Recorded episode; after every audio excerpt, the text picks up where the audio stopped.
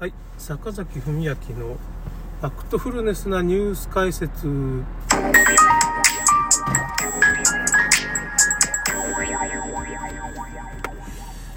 えーとですね、まあ、昨日あの、まあ、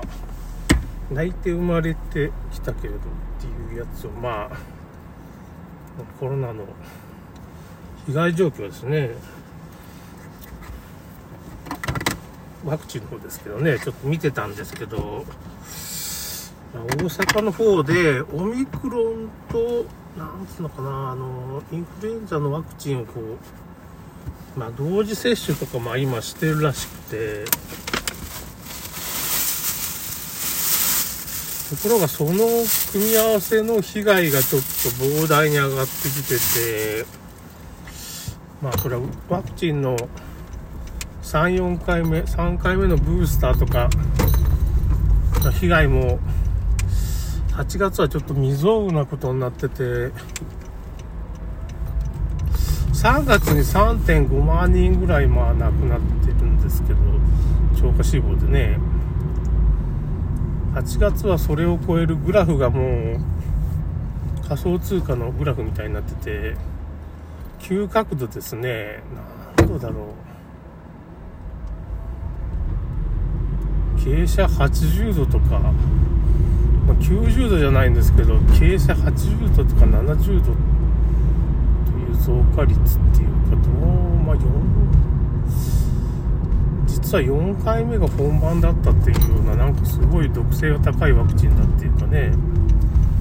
2回目まではその一応いろいろ毒性がすごい低いとか高いワクチンとこうバラバラになってたんですけど、まあ、3回目4回目がどうもそのかなり高いみたいでまたオミクロンとかあそのインフルエンザのワクチンがなぜかまあ相乗効果なんかもしれんですけどねちょっと高くなってるらしいんですよね。ちょっと一回こうはい。再開ですね。なんで結局この情報はどっからまあその泣いて生まれてきたけれども、まあ、最新のところなんですけど花さんっていう方ツイッターでねいろいろそのコーディネートっていうかツイッターのまあラジオ放送みたいなのがあるんですけどねスペースっていうとこがあってラジオ放送みたいな音声スペースがあるんですけどまあそこでまあなんつうかねワクチンの薬害を治療してるお医者さんとかまあその危険性を訴えてるまあお医者さんもまあいろんな人を招いてなんつうのかなみんなとこう話し合うっていうかねこういう風な感じだみたいなことをまあそういうイベントみたいなのをツイッターイベントを結構企画してる方なんですけどね。まあそういう風ななんかイベントやみたいななってて自分は別に普通の人だと思うんですけどこの人ねなんか普通の人なんですけどまあいろいろそういう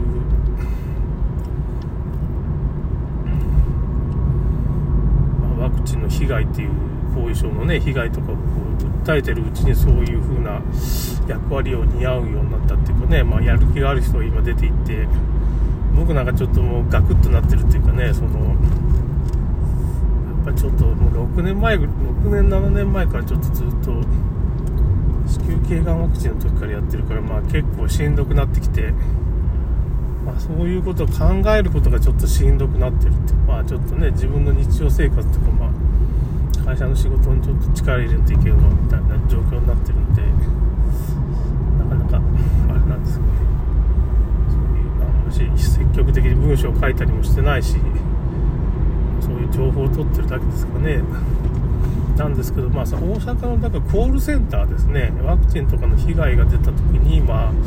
厚労省のコールセンターみたいなのがあるんですけどまあそこの職員さんからのまあなんですかねリーク情報みたいなあまりにもひどいんでまあまあ仕方がないといえば仕方がない対応なんですけどその有志医師の会とかそういうところにはまあつなげないですよね。その電話かかってきてもそういう本当の情報をまあ言うなっていう風な感じでその厚労省のまあ指定病院にまあそれは普通に回すような電話するんだけどそこに行ってもま治療法が確立されてないし治療してくれないっていうかねたらい回しにされるらしいんですよね。だからまあそれは患者も一体これ何が起こってるのかわからんから。というかまあ僕らっていうかみんな分かってる人はみんな解明してる。何千万人日本でも何千万人の人はもう分かってるわけですよ。どういうことが起こってるかっていうの一通りそういう情報源があるわけだから。スパイクタンパク質でまあ血栓症になってるとかまあ免疫が落ちていろんな病気が出たりまあターボガンとかそうい。いきなりステージ4のがんになってしまうとか、まあ、白血病になるとかまあ糖尿病になるとかいろんな問題が起こる。体がちょっと血栓症になるから、まあ、体が壊死して手足切断したりとか、まあ、いろんなとこ切断したりとかしなくていけようになったり。あとまあすごい数がし、まあ、今年で、まあ、トータル20万人ぐらい亡くなるないかって言ってたんですけど厚労省がまだこれ厚労省の内部情報っていうのは、まあ、これまあ本当かどうかわかるんですけど実はその8月の全体死亡数が13万人だって言ってたんですけど本当は26万人だとかいやだいぶ隠してるっていうかねそのまたデータ改ざんしてますねっていうね急にそういうデータが出たらやっぱしパニックになるじゃないですか国民が。厚労省も責められるからね。問題化するんでそこを鳴らして嘘に嘘を重ねているっていうのは確かなんですよね。今のデータも1900年とか100倍すればいいんですかね大体。100倍したら19万人とだけどそれ以上にまた死んでると。26万人死んでるってことは14万人か。20万人ぐらいやっぱ死んでますね。なんか大体あの厚労省の発表数字の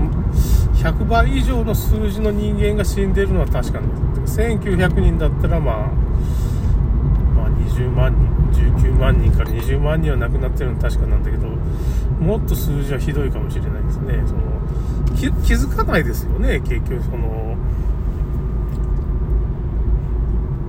なんかまあなんか成人病みたいな感じで血栓症だとかね脳梗塞とかまあまるで成人病とか寿命っていうかねそのでなったような感じな病気が多いですから突然なるからなんかみんなちょっと不審不審に思って突然死ぬとか突然がんになるとかっていうことになるんであのみんな気づくとおかしさにだんだん打った人もちょっと半ワクチンじゃなかったのにみたいな、うん、っていうことに徐々になってて大阪がまあ十何万人ぐらい、まあ、救急車が年間いるんですけど今11月に入ったばっかりですかねその。2万人ぐらい去年より多いんですよ。まあ、大阪だけでね、まあ、人口比率からしたらやっぱその20万人っていう数字は本当かもしれんな。その今年末までに20万人ぐらい亡くなる亡くなってるっていうそれ以上かもしれんし。厚労省がそのデータ改ざんしてるっていうのを多分半分ぐらいに減らしてるっていうのはありえますね。結構深刻な状態になってて。まあなんかまあお酒だとかねまあタバコ吸ったりみたいなことで結構解毒できるとかまあそういう偶然解毒して元気な人もいるし。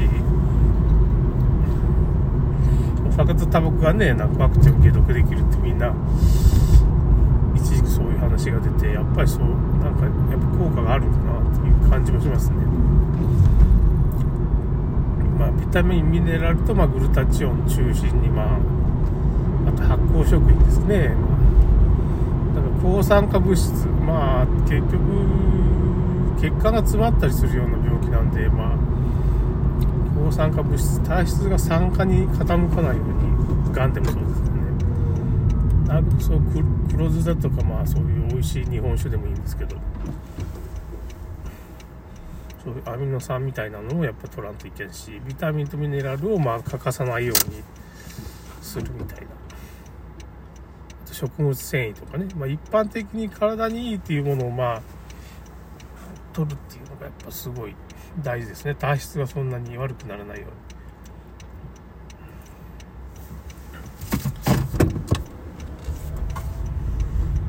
結局そういう厚労省の態度としては完全にその治療する気がないっていうかなんつうのかな。どっちにしてもすごいやばいことになってますよね。厚労省はもう治療する気がないっていうか隠蔽しよう隠蔽しようって言ってるけども隠蔽しきれないわな。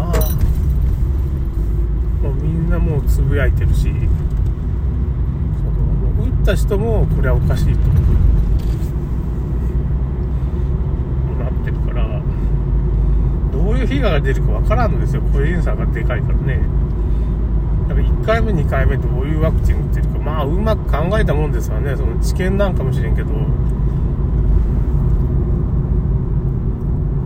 そういうのをま